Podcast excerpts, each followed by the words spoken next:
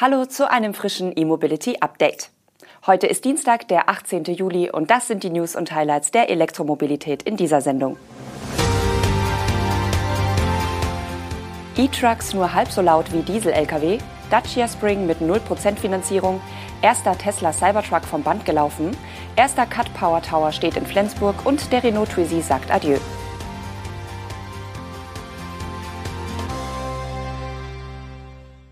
MAN Truck and Bus hat sich an der Mobilitätsstudie Geräuscharme Logistik des Fraunhofer IML beteiligt. Die Studie, die vom Land Nordrhein-Westfalen gefördert wird, soll Standards für den Lärm von Lieferfahrzeugen erarbeiten. MAN war daran mit einem Vorserienfahrzeug des neuen MAN E-Truck beteiligt. Der batterieelektrische Lkw soll im kommenden Jahr erstmals an Kunden ausgeliefert werden. Besagte Mobilitätsstudie soll voraussichtlich Anfang 2024 erscheinen. Die Daten dafür wurden unter anderem bei einer Messreihe auf der MAN-Teststrecke in München erhoben. Dabei haben Experten den MAN E-Truck und einen herkömmlichen Diesel-Lkw der gleichen Gewichtsklasse auf die Strecke geschickt und deren Lärmpegel gemessen. Es handelte sich dabei um Sattelzüge mit 40 Tonnen Gesamtgewicht. Ein wenig überraschendes Ergebnis. Elektro-Lkw werden vor allem bei geringen Geschwindigkeiten nur als etwa halb so laut wahrgenommen wie vergleichbare Diesel-Lkw. Bei einer gleichmäßigen Vorbeifahrt bei 20 kmh war der E-Truck circa 6 Dezibel leiser. Deutlich größer war die Differenz beim Anfahren. Der Dieseltruck ist dabei 12 Dezibel lauter als der batteriebetriebene Lkw. Insbesondere in Städten macht das einen großen Unterschied. Der Nutzfahrzeughersteller MAN leitet daraus ab, dass seine E-Trucks auch in den Tagesrandzeiten eingesetzt werden können. Anlieferungen könnten künftig also auch in den frühen Morgen- und späten Abendstunden erfolgen. Dafür braucht es einen entsprechenden Lärmschutzstandard, der im Rahmen der Studie nun erarbeitet wird. In den Niederlanden gibt es einen solchen bereits. Mit diesem erfolgt die Zertifizierung für Nachtlieferungen. Dacia hat bei seinem Elektromodell Spring den Zinssatz für Leasing- und Drei-Wege-Finanzierungsverträge auf 0% reduziert. Das Angebot gilt bei einer Laufzeit von mindestens 24 Monaten und nur für Privatkunden.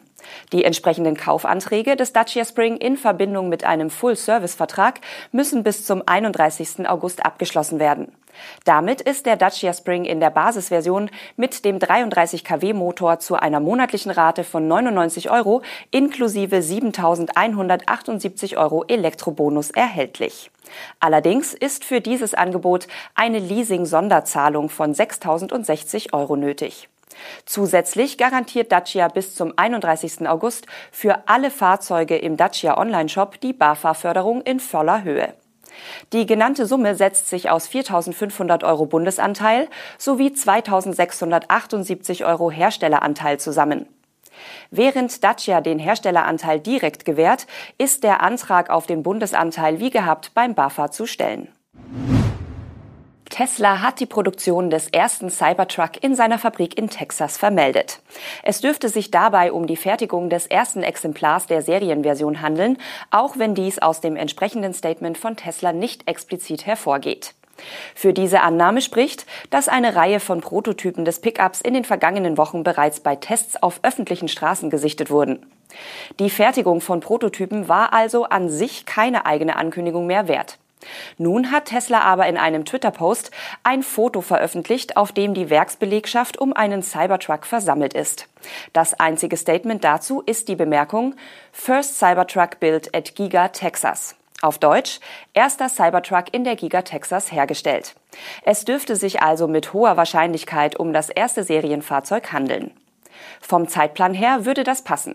Tesla hatte im Januar offiziell angekündigt, dass der Cybertruck im Laufe des Jahres 2023 im Werk in Texas in Produktion gehen soll.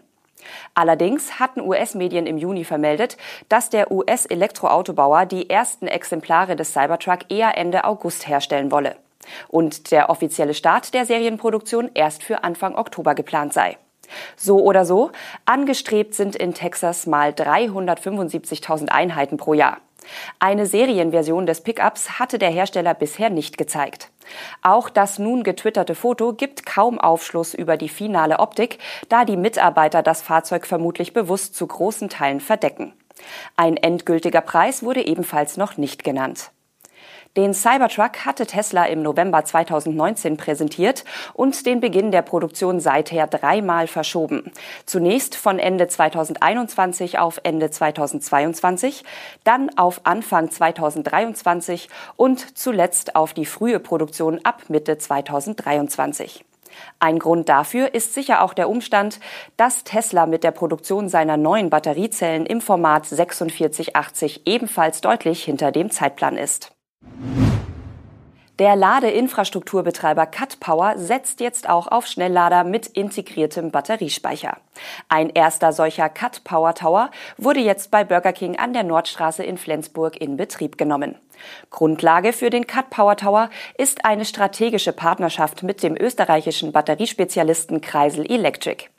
Die neue Lösung hat Kreisel Electric in enger Partnerschaft mit Cut Power entwickelt.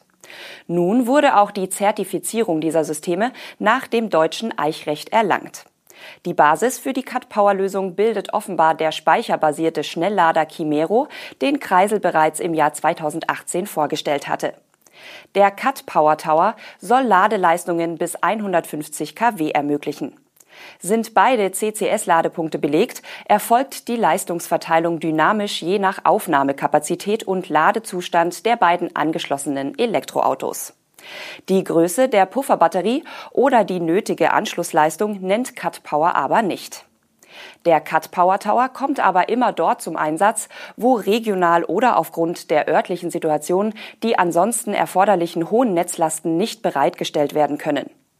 Die integrierte Batterie verfügt auch über eine Schnittstelle zur Einbindung in ein Energiemanagementsystem, um vor Ort erzeugten Ökostrom direkt speichern und verladen zu können.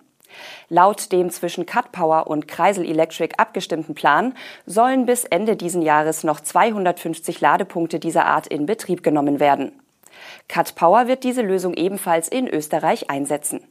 Die Firma will in den nächsten fünf Jahren allein in Deutschland an über 1000 Standorten mehr als 6300 schnelle und superschnelle Ladepunkte errichten, betreiben und langfristig im eigenen Bestand halten. Renault hat nach zwölf Jahren das Produktionsende des elektrischen Kleinstwagens Twizy angekündigt. Bereits in wenigen Monaten, genauer gesagt im September, ist Schluss. Damit verabschiedet sich neben dem Zoe ein weiterer Elektropionier der Franzosen, aber wenigstens nicht lange. Denn der Nachfolger des Renault Twizy steht mit dem Mobilize Duo bereits in den Startlöchern. Das Konzept bleibt ähnlich, der Duo ist aber 20 Zentimeter länger und 8 Zentimeter schmaler als der Twizy. Ob der ursprüngliche Twizy ein finanzieller Erfolg war, lässt Renault offen. Ein Hingucker war er bei seiner Serienpremiere im Jahr 2010 allemal. 2014 war er auch in einer Hollywood-Produktion zu sehen und seit 2016 ist er auch für die Polizei in Bonn unterwegs. Stand Juni 2023 haben die Franzosen 33.340 Exemplare des Twizy in 55 Ländern verkauft. Die wichtigsten Märkte waren Frankreich, Deutschland, Südkorea und Italien. In Deutschland wurden bis Ende Juni diesen Jahres rund 6000 Einheiten des Cityflitzers zugelassen. Mit dem Mobilize Duo, der auch im Abo und in der Langzeitmiete angeboten werden soll, wird Renault sicher höhere Stückzahlen anpeilen. Das war's von uns an diesem sommerlichen Dienstag. Wir wünschen Ihnen einen prima Tag und sind morgen mit einem weiteren E-Mobility Update zurück. Bis dahin.